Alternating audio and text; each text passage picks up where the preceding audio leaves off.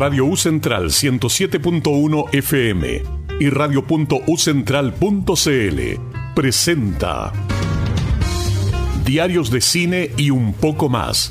Una hora dedicada a profundizar sobre los estrenos, historia e íconos del cine que han marcado el séptimo arte. Conducen Daniela Pérez y Millaray Valdebenito. Hola. Perdón.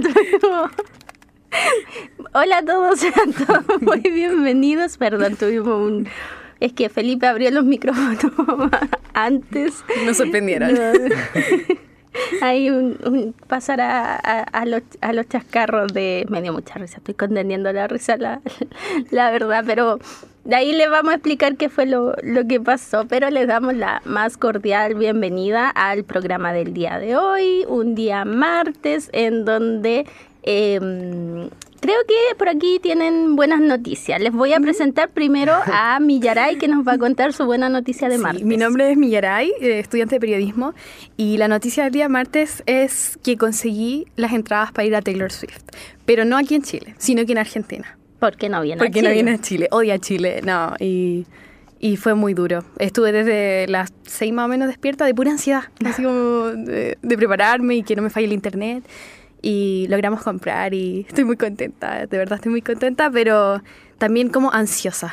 Como que quiero luego que llegue la fecha. Como... Falta, falta. Y noviembre igual falta bastante, así que... Así que va, va, a tener que controlar ahí la, la ansiedad. Y por este lado tenemos a Martín. ¿Cuál es su buena noticia de día martes? no hay buenas noticias. Oh. ¿Y tu cumpleaños? ¿Celebraste tu cumpleaños? Sí, fueron las 70 Yo vi la foto. Había muy, muy buenas fotos ahí. ¿Y no invitaste a la milla? Es que yo estaba en otro cumpleaños. Ajá, pero le invitó. No, no me invitó. Pero da lo mismo. No invitó a nadie del equipo. No, ah, Felipe, Felipe le invitó. Mi deseo, mi deseo de cumpleaños era que la milla consiguiera entrar. No. Ah, ya. Ya, perdonado. lo logró. Pero estuvo bien su cumpleaños. Sí, estuvo bueno. ¿Hasta qué hora estuvieron? Cuatro y media, cinco. Temprano. Temprano. Mi edad era hasta el otro día. Sí. Pero me alegro mucho ahí. Yo eh, no tengo buenas noticias, la verdad, que compartir. No, ¿Ninguna? Eh, esperemos que hoy sea un buen día y pueda compartir una buena noticia. Hoy dependen algunas cosas, si no, no. No, pero no, no, no, no, ah, mi, abuelita, mi abuelita decía que no había que contar las cosas antes de tiempo porque si no se no resultaba. Por eso yo no conté en el programa que quería ir al concierto de Taylor Swift. Porque si hubieses contado, te hubiese pedido que me comprara una entrada. Oh. no, y como que sentía la presión de la gente que te juzga, te dice, ¿cómo vas a ir a otro país a ver a tu no, pero acá no, no sí. Pero igual es difícil. Por ejemplo, muchos estaban hablando sobre su archienemigo Yeah, Kanye West, que él vino cuando él vino a Chile solamente y no fue a ningún país de Sudamérica. Ella vino, o sea, y ahora ya viene a Argentina, y no, va, y no viene a Chile. Hoy, mira, no habíamos visto Podríamos hacer un programa de conspiraciones de Taylor Swift. ¿Sí, no? Eh... Tenemos mucho que hablar. Sí, sí. No sé si será el tema más agradable para Martín pero ya vamos a, meternos de, lleno en lo que nos convoca el día de hoy, que es eh, cines, series, recomendaciones, vamos a estar ahí hablando y vamos a partir con Millaray. Sí, el día de hoy yo quiero que también nos transportemos al 2008. No sé si es posible. ¿Se acuerdan del 2008? 2008 yo estaba entrando a estudiar. Ya, estaba de moda, estaba de moda como las películas de vampiros también. Estaba de moda mucho la lectura adolescente. No sé si, se acuerdan de Crepúsculo. O sea, es una de mis Bajo películas. Bajo la estrella más de crepúsculo. Ya, pero estaba este como boom literario de distopía también. No sé si recuerdan que eh, todos estábamos leyendo por lo menos Los Juegos del Hambre, Divergente, eh, Correr o Morir, eran estos nombres que sonaban bastante y eh, también, por lo menos a mí en el colegio, me lo facilitaron en la biblioteca, como que todas mis amigas lo tenían, teníamos como, como fandoms pequeños de, de, esta, de estos libros y también me hice fan de las películas. En mi caso, eh, yo me hice muy fan de los Juegos del Hambre y creo que es una de las mejores adaptaciones de estos libros juveniles distópicos a la pantalla grande. Y em, en sí, Los Juegos del Hambre es una película que cuenta la historia de unos distritos, que son eh, unas divisiones de países en Estados Unidos. Se supone que es Estados Unidos, nunca queda claro. Pero eh, esta película cuenta la historia de Katniss Everdeen, una joven que eh, participa de unos juegos donde tiene que tomar el rol de, de asesinar básicamente y sobrevivir para em, en sí eh, hacer una, especie de rebelión e ir a nombre de su hermana. Es una película que retrata muy bien cómo, em, cómo es vivir en, en las injusticias como sociales, pero también hace una crítica a los realities, ya que la autora ha dicho muchas veces que esa fue su inspiración, a cómo los medios manipulan la verdad de lo que sucede en, políticamente, también habla mucho sobre eh, el amor dentro de, un espacio donde hay mucha tristeza, donde hay mucha desesperanza también, desesperanza social, y en sí es súper crítica y creo que abrió mucho la mente de los jóvenes que veían estas películas y también creo que los introducía un poco hacia lo que es la política. No sé si eh, en, la historia de, de la literatura juvenil ustedes alcanzaron a leer alguno de estos textos o tal vez la adaptación en la, en la pantalla grande? Yo eh, vi la adaptación en, en, la pantalla grande, una película bastante entretenida, bastante crítica, bastante cruda, la encontré también. Eh, no está en mi lista de películas favoritas, pero sí creo que es una película que, que hay que ver durante la vida, digamos, como, em, como una película bastante diferente tal vez de lo que había de, en esa época. Claro, y también crea un quiebre, porque en 2008 estaba muy de moda también este romanticismo que veíamos en Crepúsculo. Eran como historias juveniles, sí, pero que en realidad no tenían un trasfondo más social, más, más polémico. Y eh, lo que ocurre también con los Juegos del Hambre es que catapultó muchos actores que no eran muy reconocidos, como Jennifer Lawrence, por ejemplo, que ella es como la máxima exponente de, de esta chica que es como influyente también en Hollywood. Eh, recordando también un poco de lo que ocurrió con los Juegos del Hambre, Jennifer Lawrence fue una de las primeras actrices en hablar sobre eh, la paga igual entre los actores. O sea, Jennifer Lawrence era la protagonista de los Juegos del Hambre y igual recibía básicamente una miseria comparando como los sueldos de otras películas donde habían actores masculinos que eran eh, protagonistas. Entonces ella también se alza en ese sentido, también se alza en Me Too y el movimiento Me Too, que eran eh, estas actrices que estaban en contra de, de los abusos en Hollywood. Y ella en sí tiene una voz súper fuerte, pero también eh, empezó, no, no quiero decir cómo empezó abajo, pero en la primera película de los Juegos del Hambre no era una gran producción. O sea, igual 78 millones es harto, pero em, no, no se compara con lo que fueron las siguientes producciones. Es que no estaba tan enfocado en ella tampoco, estaba mucho más enfocado en grabar el libro, como los efectos especiales, igual requirieron mucho, mucho dinero y la escenografía. Sí, eh, es más, mucha gente critica un poco los efectos visuales de los Juegos del Hambre de la primera, pero también fue como, decían que era como un estilo de película independiente, que no era en comparación a Sin Sajo, que Sin Sajo parte 1 y parte 2 que fueron las últimas películas que se realizaron. Y se ve más inversión. Se ve más inversión también, sí. Yo, las últimas dos películas yo las pude ver en el cine, pero Los Juegos del Hambre, la 1, eh, era una película que todos pirateamos y como que veíamos así en el colegio, cuando habían días de lluvia, no había educación física, veíamos ese tipo de películas y de verdad yo, admiro mucho... Eh, a Jennifer Lawrence como actriz también, pero también me gusta mucho el papel de Katniss. Siento que es como eh, un rol femenino como que muchas personas imitan, no sé, pues, en Halloween, eh, pero más que, más que físicamente es como el discurso que ella tiene detrás. Es potente. Es potente porque es, como la voz de una revolución y ella es mujer, eh, es por su hermana, tiene todo un trasfondo y queda de lado un poco como los personajes de mm, Judge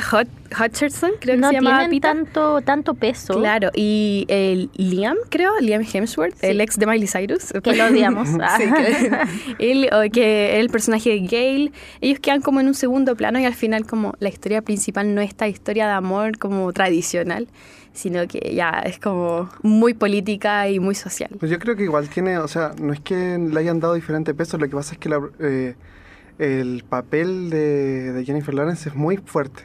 Como, o ella lo interpretó de manera tan fuerte que opacó al, al resto. Claro, y también tenía como un requerimiento, porque me acuerdo que cuando mencionaron que se iba a adaptar los Juegos del Hambre, habían muchas actrices como en renombre. Todos creían que todas podían como ser casteadas como Jennifer, como eh. Y Jennifer Lawrence se preparó como físicamente, eh, se tiñó el pelo, fue como una inmersión también en vivir en los bosques, entonces... Ella era rubia, o Sí, era- es rubia. es rubia y ahí se metió súper eh, derecho, así como en el personaje. Y, y yo creo que no me imagino que hagan un remake de los Juegos del Hambre y que sea otra protagonista que no. No, que no, Jennifer pegaría tanto como... Yo no, no la iría a ver tanto como si fuera ella. como Por ejemplo, ahora también estaba sonando mucho eh, un... No es un remake, es una película que es de la saga de los Juegos del Hambre, que se va a estrenar el próximo año y es la historia previa a los juegos que vimos en, en las películas. Ah, las precuelas. Es una precuela, sí, y está interpretada por nuevos actores que no han sonado tanto como, como Jennifer Lawrence, por ejemplo. Muchos reclamaban que no era un muy buen casteo, que estaba como flojo, como salió el tráiler y muy poca gente ha hablado de eso. Pero así mismo ella empezó también. Claro, Pueden ser que estén apostando a la misma fórmula. también, pero, pero igual es, es fuerte también ver cómo estos, estas historias ya están siendo como reemplazadas, como por ejemplo Harry Potter. Van a ser como una nueva Harry Potter, un nuevo cast. Es fuerte también, pero igual estoy expectante. Como me gusta, me gusta ver el desafío y me gusta que cuando triunfan, me encanta. Eh, también querías preguntarles si vieron eh, Divergente o Maze Runner, si, a pesar de que no son como estas películas, así como 10 de 10, como súper bien evaluadas por los críticos, como son entretenidas. Me gustaría saber si realmente les gusta, por ejemplo, Maze Runner, igual fue una que sonó mucho, no sé si la vieron. Martín, Eh, yo la vi, la primera creo que fue la que más enganché. Creo que la primera como que muestra mucho este mundo del que estábamos hablando, esta distopía y, y como que está bien planteada, pero creo que a pasar de los años se fue perdiendo, perdió mucho mucho peso. Lo mismo con Divergente, llegó a la tercera Ah, sí. y después dijeron que iban a hacer una cuarta en modo serie y nadie enganchó. Al final creo que no pudieron mantener la fórmula, y, Mm. pero creo que a pesar de eso los libros son buenos. Sí, los libros son buenos y eh, también mete mucha gente como en la lectura, así para iniciarse y es muy entretenido que, que incluyan como distintos géneros. Me gusta mucho que la gente se meta como en la política y esas cosas por medio de estas lecturas. Y eh, en el tema de los Juegos del Hambre también hay otro punto que les decía que la autora se había eh, imaginado este mundo después de ver las Kardashians. Y me pareció súper interesante porque en sí eh, los Juegos del Hambre, si lo vemos como comparando las Kardashians, es eh, un reality show donde la gente disfruta de cómo eh, las personas viven y cómo se violentan entre ellas. Y es, es bien fuerte porque muchas personas vemos reality. Yo de por sí soy muy fan de los reality y no me había planteado como el... como qué significa que encierren gente junta, que los hagan vivir, que los fuercen a, a competir básicamente por la atención de los demás. Y me parece como muy... y ahora muy se chocante. viene un nuevo reality que está siendo muy anunciado. El Gran Hermano. El El Gran Gran Hermano. Hermano. No, ¿Creen que tenga el mismo impacto? Bueno, ¿ustedes nacieron cuando fue el primer reality acá en Chile? El de la estrella en el 13, ¿no? Mm, No. Sí. Puedes ¿Dónde salía- ganar, salía no Tienes salía en tus... ¿No? Creo que he visto extractos, pero de por sí no la he visto. Ya. Creo que yo nací ese año. ¿En serio? Sí, por eso. Ya, yo vi el estreno de ese reality que lo conducía eh, Sergio Lago, estaba la Catabono, eh, era Valero y estaba toda esta trama entre la Catabono, Francisco, que actualmente ellos son marido y mujer, se fueron a vivir a España y Valero. Y les puedo decir que eh, Chile se paralizaba, o sea, era primera vez que teníamos un formato reality en televisión y, y el impacto que generó también en los protagonistas, porque si ustedes buscan cuando salen de la casa y ven a toda esta gente que está gritando por ello, es como les va a dar un infarto, o sea, fue muy, muy potente y de ahí vinieron una serie de, de reality que siento que no tuvieron el mismo impacto que eh, el primero pero eh, vimos realities de época, realities de sobrevivencia y ahora eh, se está buscando repetir la fórmula porque eh, como usted hay un dicho que dice que la moda es cíclica. Vuelve, todas las modas vuelven. eh, mi abuelita siempre me decía, guarda Sí, eso porque después va a estar de moda. Yo nunca he ocupado ropa de moda, pero me daba mucha risa. Y, ¿Y qué creen ustedes que cómo le- les va a ir a este reality? Es que en sí, eh, a mí me gustan mucho los reality. Yo siempre, siempre lo digo, me, me entretienen como no pensar en nada.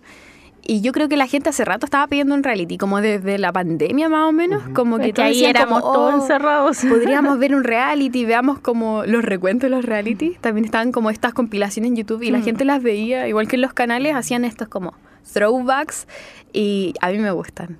Pero sé que son problemáticos, pero a mí realmente me entretienen. A mí también me gusta ver las polémicas de las personas. Me acuerdo mucho de, creo que se llamaba 1910. Ay, también sí. Año cero, mundo opuesto, Sí. volverías con tu ex. un- Ah, lo han visto, lo han visto todo.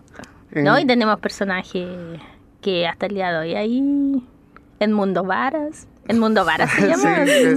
Sí, Sí. Me gusta, me gusta mucho. Lo vamos a estar comentando acá. Es que creo que son Es parte que- de la cultura chilena. Mm. Como que muchos crecieron viendo este tipo de reality y como que a medida que va pasando como, bueno, hablando como de los Mm. del 95 en adelante podría ser.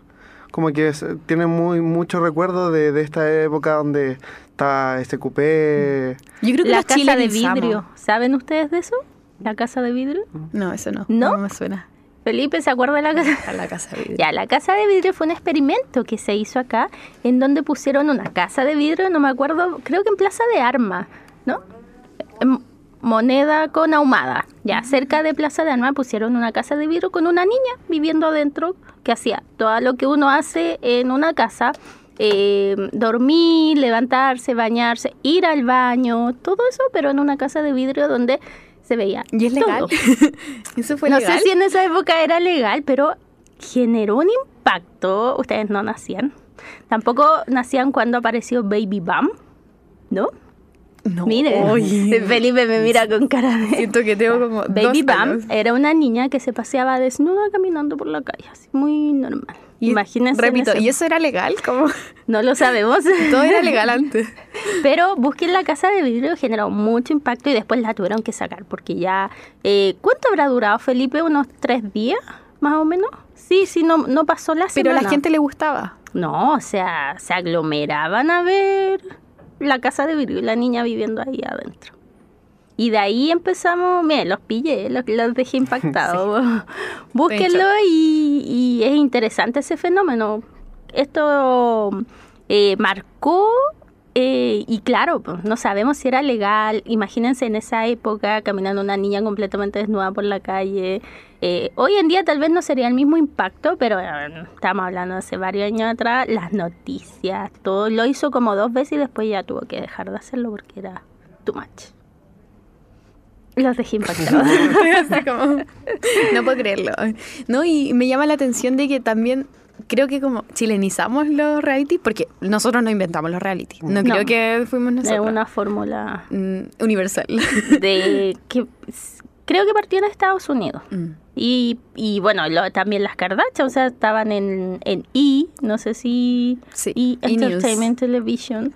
Y antes estaba em, Las Colinas de Hills, que eran en Ah, TV. sí. Después tenemos, y de así empezaron. Y yo creo que también aquí en Chile se como que se formó un poco esa dinámica reality y se crearon como programas como Calle 7, como yo creo que vienen de los realities porque tienen como una fórmula muy parecida de como de competir y y también lo otro que me llama la atención es que como que se la juegan por ser queridos, así Por vida fama. o muerte. Como mucho de lo que se ve en, en la película de los Juegos del Hambre, como la manera en que tienen que venderse para conseguir patrocinadores, que la gente los quiera para poder salvar su vida. Eh, parecido en real, es en realidad porque eh, aquí en Chile mucho de, de poder salvar a una persona es votando por él al final, Mm. al final de, lo, de, la, de la temporada, tener que llamar por su número o en ese tiempo Sí. mandar un mensaje de texto. Entonces al final como que uno termina salvando a la otra persona.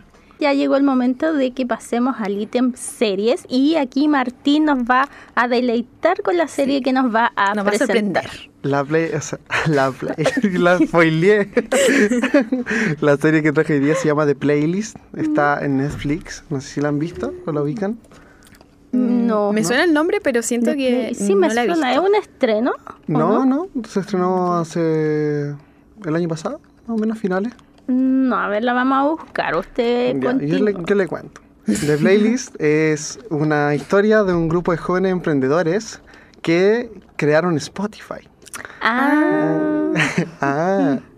Y está dentro de esto, de esta cinematografía sobre los desafíos y el sacrificio que enfrentaron los fundadores para poder llegar hasta donde están. De hecho, la relevancia que tiene de Playlist y que nos muestra eh, radica que ofrece una mirada muy íntima y muy detallada y es súper innovadora en cómo lo presenta. Mucho de la escenografía que, no quiero spoilear, pero mucha de la escenografía que se ve está hecha en una sola toma. Entonces, por ejemplo, tenemos cambios de, de, un aeropuerto a una oficina en un mismo pasillo. Entonces, como que le da un poco de dinamismo. Y esos aspectos atractivos que tiene Playlist eh, retratan el, el, espíritu emprendedor, el espíritu de, de, crear cosas nuevas. Y nos presenta eh, a los personajes de Daniel Eck, que es el, el, creador de Spotify, y Martin Lorenzo, junto con su equipo, que embarcan una misión a través de, de, de la industria mucho se recuerda como que se vendían muchos CD, muchos cassettes. Ay, los CD, eh, sí. Esto estamos hablando a principios del 2000, eh, cuando empieza esta persona, Daniel Eck, a buscar una manera de innovar el mercado para poder vender el streaming. Mm. El streaming era muy poco conocido, era muy poco viable y la mayoría de las disqueras estaban enfocadas en vender estos CDs porque la manera en que se tomaba este rating o la manera de poder vender los, los discos era exactamente eso, solamente pues, mandarlo a las tiendas físicas e ir buscarlo. No sé si te acuerdas algo así. Por supuesto, es más, yo eh, voy a hacer una confesión, que tiene que ver más o menos con, con eso, pero yo trabajé en la época en que existían los videoclubs. Mm. Donde eh, se arrendaban DVD y también se arrendaban CDs de música. Éramos innovadores. Eh, trabajé dos años y medio ahí, se llamaba a su oficina.cl. No íbamos a la oficina, pero no se ve. Pero eh, es, eh, tengo muy lindos recuerdos de eso, pero ya hoy en día nadie arrenda un DVD ni compra un CD. De hecho, el streaming que llegó... Spotify no llegó de, una manera tan explosiva. De hecho, la primera vez que me acuerdo que llegó Spotify a Chile fue como en el 2014. Y era gratis. Era gratis. Sí, con la misma publicidad. De hecho, uno de esos era de los, de los problemas de los fundadores, era que algunos querían hacerlo gratis porque eh, todo partió que empezaron a haber muchas páginas web donde se podían descargar la música gratis, pero se demoraba mucho tiempo en poder descargarse, porque necesitaban de, de estas torres de información que se instalaban ilegalmente, entonces había como una disputa entre eh, si la música debía ser gratis para los consumidores, si es que eh, si necesitaban alguna ganancia los artistas, y él trató de innovar en eso, de buscar una manera de que Spotify llegara a las plataformas de las personas de manera gratuita y a, y a la vez también empezaron a implementar esta manera pago porque tenemos como todavía existen las dos versiones de Spotify gratis que es por cierta cantidad de limitaciones en, playlist y la pago que es sin o sea, perdón que sin conexión a internet para poder escuchar en cualquier lado ¿Y ustedes tienen Spotify? Spotify yo tengo hace mucho tiempo. Yo ¿Gratis o pagado? Ahora he pagado, pero yo empecé a escucharlo el, como el 2013. Yo fui una del... O sea, no, de, las pioneras. yo fui la pionera, la fundadora de Spotify. No, pero yo lo usaba y muy poquita gente lo usaba. yo lo tenía descargado en el computador. Mm. Era como mi, mi Apple Music, pero, pero para el computador. Era muy entretenido. Yo consideraba que lo, lo innovador de Spotify era qué tan rápido era mm. para poder reproducir música. De hecho, está en 0,4 eh, segundos para poder reproducir una canción. Y eso en la industria de la música es de lo más rápido. Mm. Y él, el, fundador Daniel Eke fue muy insistente. Dentro de la serie se puede ver en que él buscaba esta versatilidad, esta nueva plataforma y de qué manera se hace llegar ahora. Muchas de estas disputas legales con los artistas, porque nadie quería venderse a una plataforma streaming, nadie quería cambiarse porque normalmente en estos tiempos se ven como que el cambio es muy difícil de aceptar. Y la plataforma de streaming de Spotify revolucionó realmente lo que es la industria de la música y de qué manera lo escuchamos. Podemos poner el ejemplo de Taylor Swift, que en un principio no quería venderse tanto Spotify. Igual que Beyoncé, ninguna de las dos estaba para escucharse. Ninguna de ellas quería como cambiarse porque igual era complicado ese, ese, ese cambio, pero eh, a medida que se fue como resolviendo y se dieron cuenta que la- ahora la- las plataformas iban a ser más acotadas, por ejemplo salió Deezer, salió SoundCloud. Hay mm, harta. Sí, pero creo que Spotify es como la, no sé si la mejor, pero la más accesible. La más competitiva también. Ujú.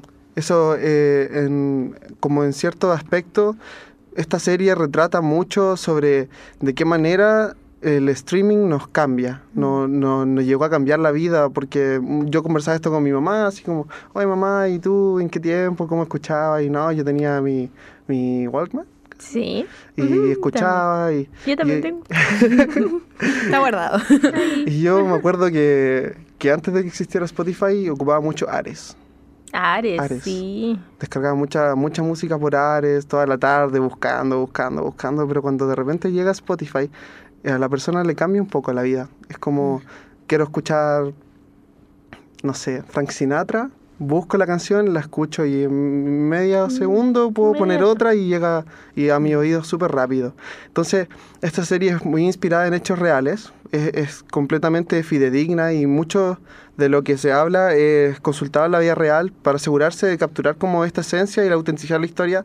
El equipo de producción de The Playlist eh, trabajó como en una co- colaboración muy estrecha con los antiguos empleados de Spotify porque a medida que va avanzando la serie se va dando cuenta sobre cómo algunas personas se empezaron a alejar de la visión que tenía Daniel Ek en su principio, porque todos habían concordado que era una plataforma, que era para poder eh, escuchar música gratis, pero él se dio cuenta que también, ten- ¿quién le paga las disqueras?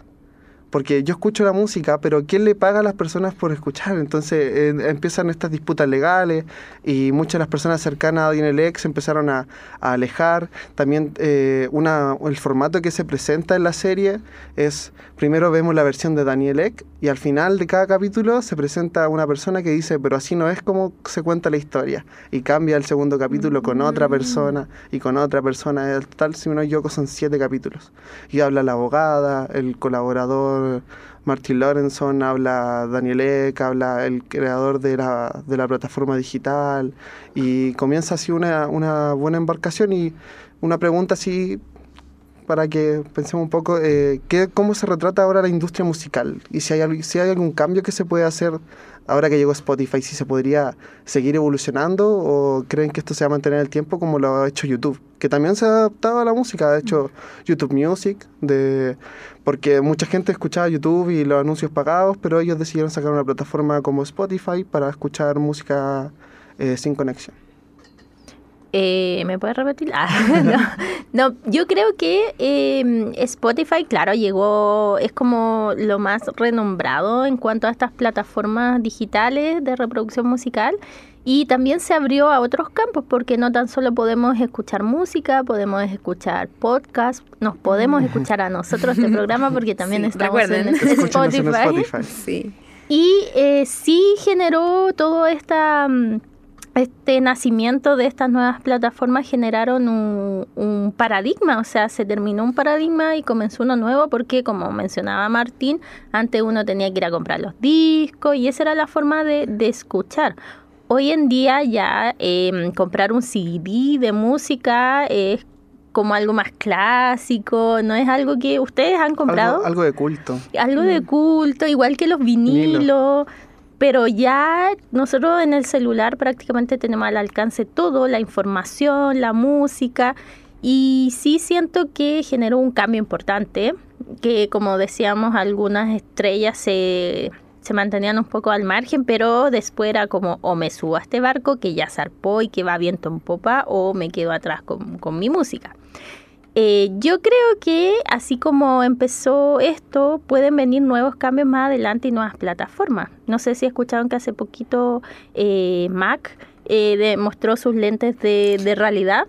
Yo los vi y me dio mucho miedo, como, no, es que es, es realmente eh, completo, es una realidad virtual súper, como su- algo que yo veía súper lejano, como tener todo al alcance como de tu vista, de poder sentir como eh, los movimientos al, al- al apretar como opciones, es muy real, realmente es literal realidad virtual, es increíble. Exacto. Y así pueden ir cambiando, mudándonos a ciertas cosas Mm. y avance, porque si yo me pongo en el año, no sé, 90 y me digo a mí misma, mira, esto no va a existir, o como que uno no lo creería, incluso los computadores de torre. ¿Ustedes han vuelto a ver un computador de torre? Yo todavía tengo uno.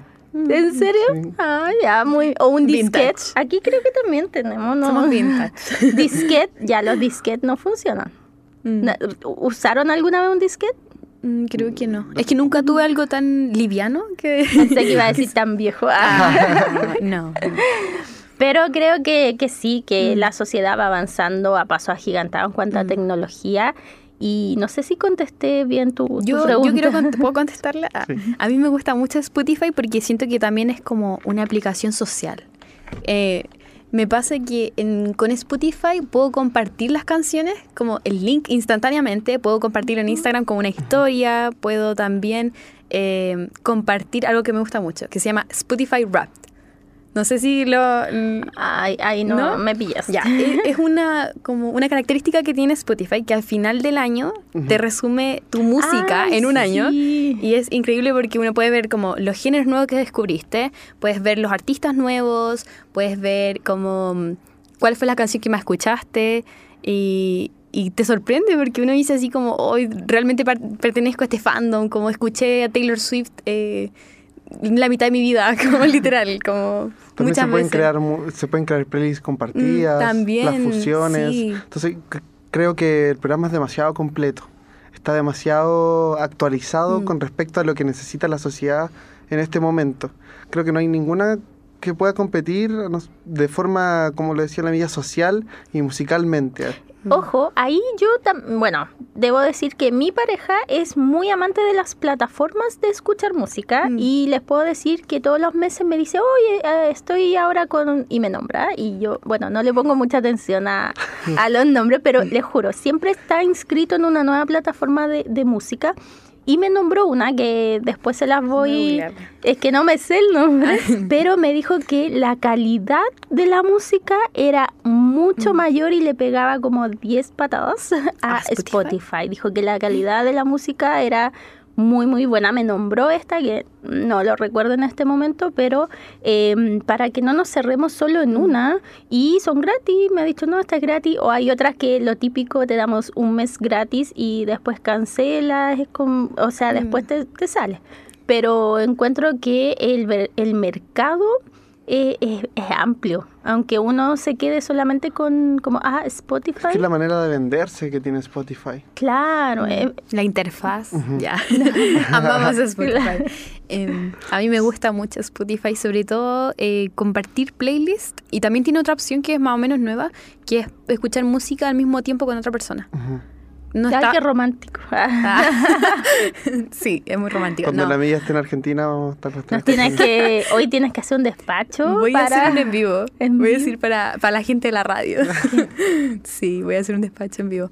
Y espero que este año eh, supere mi meta de Taylor Swift, porque el año pasado en mi Spotify Rap escuché mucha, no me acuerdo cuánta cantidad de, de minutos, pero la canción más larga de Taylor Swift, que es la que dura 10 minutos. Entonces, Esa es básicamente... la del video que aparece la de Stranger Things, ¿o ¿no? Eh, Mm, sí, 6 de 5 con Jake Gyllenhaal. Sí, Bueno, todo. Dylan O'Brien, ya.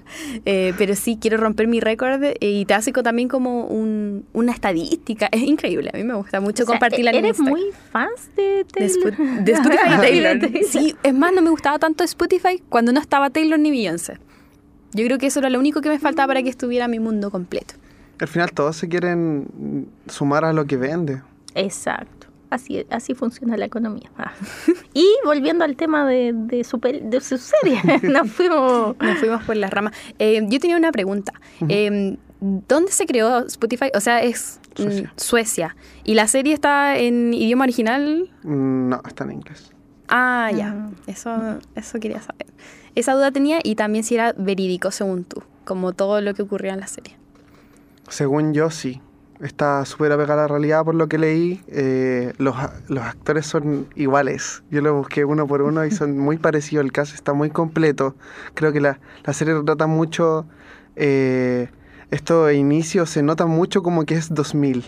cada vez- un- uno- muy pocas veces se ve como que hay series que se La retratan. estética. Claro, esa, forma. Los, los computadores que tiene son muy antiguos, la manera en que, cómo se vestían, eh, este traje de oficina, cómo eran las oficinas, casi todo eh, es muy apegado a los 2000 y retrata mucho eh, esto de la industria musical. No solo se centra como en la creación de Spotify, sino que también ofrece como una visión más amplia de la industria, que explora estas relaciones entre artistas, las discográficas, la plataforma de streaming. Muestra mucho estos desafíos y dilemas que surgieron a raíz de la creación y la, o la inspiración que tuvo Daniel Ek. Y además también quería agregar que la música, además de que es una serie que habla sobre música, la música está súper bien ambientada porque también parte con música del... La banda sonora. Claro, está, eh, está bien hecha por los años en los que está retratada. Creo que eh, es un impacto cultural el que tiene Spotify. Y la serie es completamente recomendada para los que están inmersos en esto de la música como la pareja de la Dani. Sí. De verdad, siempre saca una plataforma nueva y me la trata de instalar y yo, eh, no, Spotify. ya, ya estoy acostumbrado. Pero también te gusta Spotify. Sí, bueno, yo ayer saqué la versión paga bien. Ayer, me di cuenta que en realidad yo escucho muy poco Spotify. O sea, escucho pero nosotros? En ciertos momentos, claro, a nosotros. Pero no sé si para mantener una membresía. Siento que no les saco como eh, el, El provecho. provecho. Y sí, por ejemplo, la voy a contratar, no sé, cuando estemos de vacaciones o cosas así, pero por ahora siento que me puedo ahorrar eso igual. eh, la membresía que yo tenía era como 5 mil pesos. Oh, yo mensual. Creo- pagas ahora estudiante. no peor Ah, no. yo ahora creo que el día en que yo sea independiente económicamente va a ser el día que me desligue del Spotify fa- familiar de mi papá yo creo que ese va a ser el día pero no es una buena oferta. Como, O sea, sí. También es una... Yo no pago, sale el yo no pago nada yo estoy colada ahí es como la cuenta de Netflix que como se mil compra Claro. pesos. Como mil pesos si es que están los seis juntos. Es que Como, sí. como mil pesos mensuales. o sea cada O sea, uno, cada uno pone- paga mil Ah. pesos Algo así. el tema es que yo no pago nada Niña paga los mil pesos. es que debería pagarlo Pero en me está total, escuchando mi papá Sale como seis mil pesos. sí, Sí, voy a, voy a yo pagaba ¿verdad? cinco mil y era yo y escucho la misma la- y tiene cupo hasta 5 o 6 personas Y también tiene segura. forma estudiantil, si no me equivoco. Es que no sabría porque yo estoy colgada en esta vida y Papá no, de, de no soy independiente. hacemos un llamado. Ah, No, yo creo que iba a escuchar, así que mm, me, me va a echar. Oye, no, pero me llama la atención porque la mía pagó un plan familiar, seis personas, no sé, seis mil pesos, y yo pagaba uno, cinco mil pesos. Y solo escucho yo y escucho la misma canción. Todo Hay que revisar los precios, yo ¿Cierto? creo. A lo mejor estamos con fake news Bueno, de los vamos, vamos a, Y a lo, comprobar. lo otro es que me llega el correo justo a mí, porque yo administro la cuenta familiar, pero yo no pago nada, increíble. Y me llegan como correos de invita por dos meses a, no sé, a tu madre, porque es el Día de la Madre, o, o me dan como estos cupones como para regalar a otras personas por el plan familiar.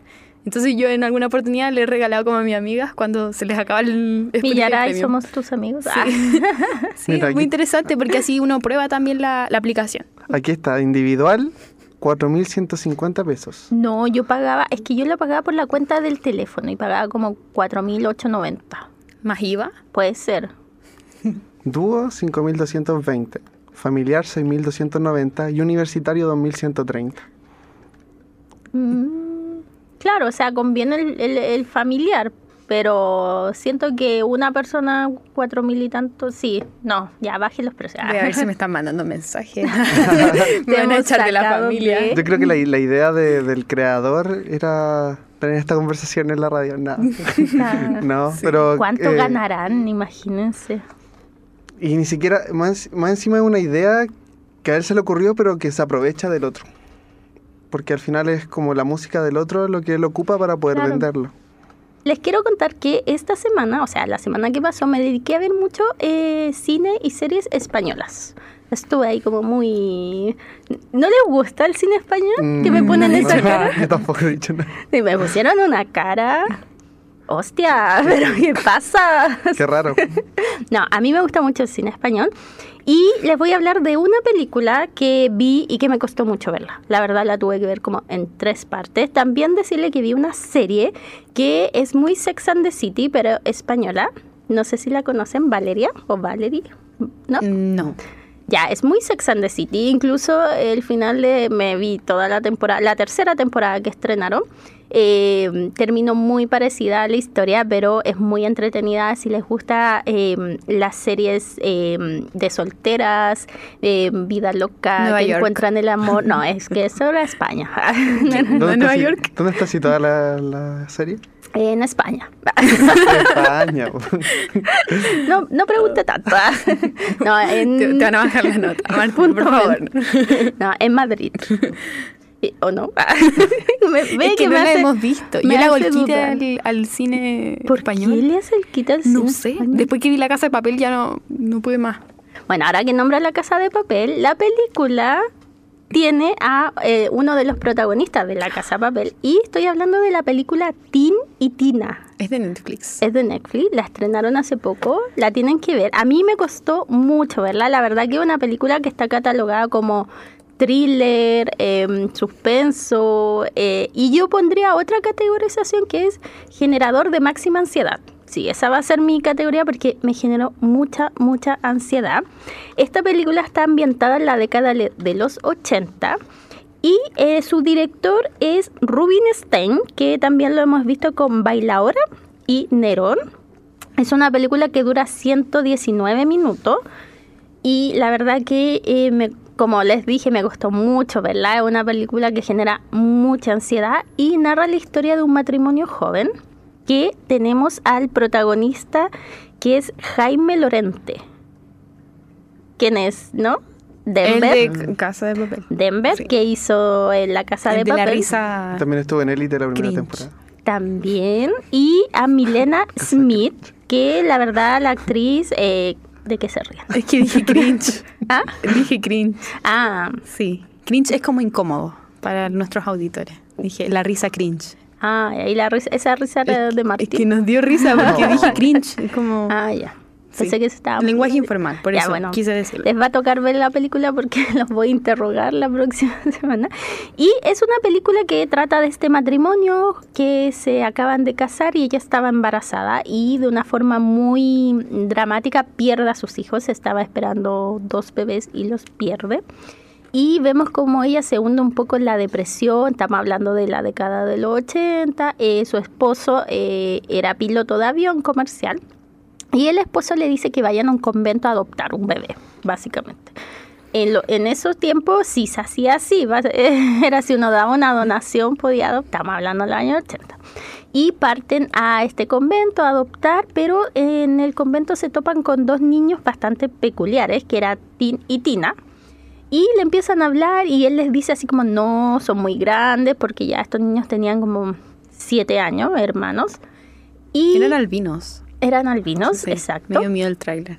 Y la cosa es que decide, ella dice, no, deciden adoptarlos. Y los niños desde un primer momento siempre los vimos muy extraños. Y eran niños criados en un convento, muy católicos, eh, muy apegados a la religión y llevando la religión a un extremo eh, muy gore, podría decir. Y la verdad que tiene escenas muy, muy fuertes. Yo hubo un momento en que le dije a mi pareja, no, no, párala, déjala hasta ahí, me voy a hacer un té, porque me está costando ver esto. Eh, se las recomiendo no para día de semana, sino que para fin de semana, con la advertencia de que genera mucha ansiedad la película. Eh, tiene un final, eh, no me lo esperaba al final, pero sí se nota ahí, bueno, el guionista de esto también es el mismo director. Y la verdad que la película es bastante entretenida para personas que no sufren de tanta ansiedad como yo. como que eso, Martín, tú la podrías ver tal vez. No. No, también sufres de ansiedad. Sí. Milla, tú. Yo menos. Ya. Entonces, si usted no tiene ansiedad, vea esta película porque de verdad eh, el ritmo de la película está muy bien manejado. La narración es muy entretenida. eh, los tiros de cámara me gustaron mucho. La puesta la ambientación de esta década de los 80. Vemos el típico televisor antiguo y todo eso. Eh, la trama es bastante fuerte. El final también es fuerte, no vamos a adelantar porque es un estreno, pero sí creo que es una película que, que hay que ver, hay que darle una oportunidad, las actuaciones son muy buenas, sobre todo la de la protagonista, la actriz se llama Milena Smith, Eh, la verdad que em, admiro cómo llevó a cabo un papel tan difícil. Y hubo una escena que me costó mucho ver, bueno, hubo varias escenas que me costó mucho ver, pero em, es donde ellos llevaban la religión a este extremo que le hacía mención y y, y de verdad es, es, fuerte la película, mayores de 18, sí o sí. qué tal la música? ¿La pone en tensión? Sí, sí. la música, eh, los cámara, eh, los silencios. Hay harto silencio en la película. como screamers, como sustos así como de salto o es más un terror mm, psicológico? Es un terror psicológico. Sí, no tiene estos saltos, pero sí siento que los silencios le da mucha tensión, mucha angustia. Eh, véanla, de verdad, mm. tal vez van a tener que hacer ciertas pausas porque hay escenas muy fuertes, pero sí una película entretenida y a mí personalmente me gusta mucho el cine español aquí, que me miraron raro cuando lo, mencioné. Y ya llegó el momento de despedirnos, ya eh, vamos a, a, dejar el programa del día de hoy porque hablamos mucho, estamos ahí con el tiempo. No sé si quieren decir algunas últimas palabras de... No, no pueden decir palabras de cierre, perdón. Sí, yo me, me, quiero despedir, agradecer siempre a nuestros auditores, a nuestros amigos también que escuchan el programa, a nuestros familiares y también eh, recordarles que estamos en Spotify, así que es mucho más fácil que nos escuchen. Martín. Yo también quería agradecer a todas las personas que nos escuchan y le vamos a dar un poquito la oportunidad al cine español. Y espero que también los que están escuchando sí, lo favor. hagan.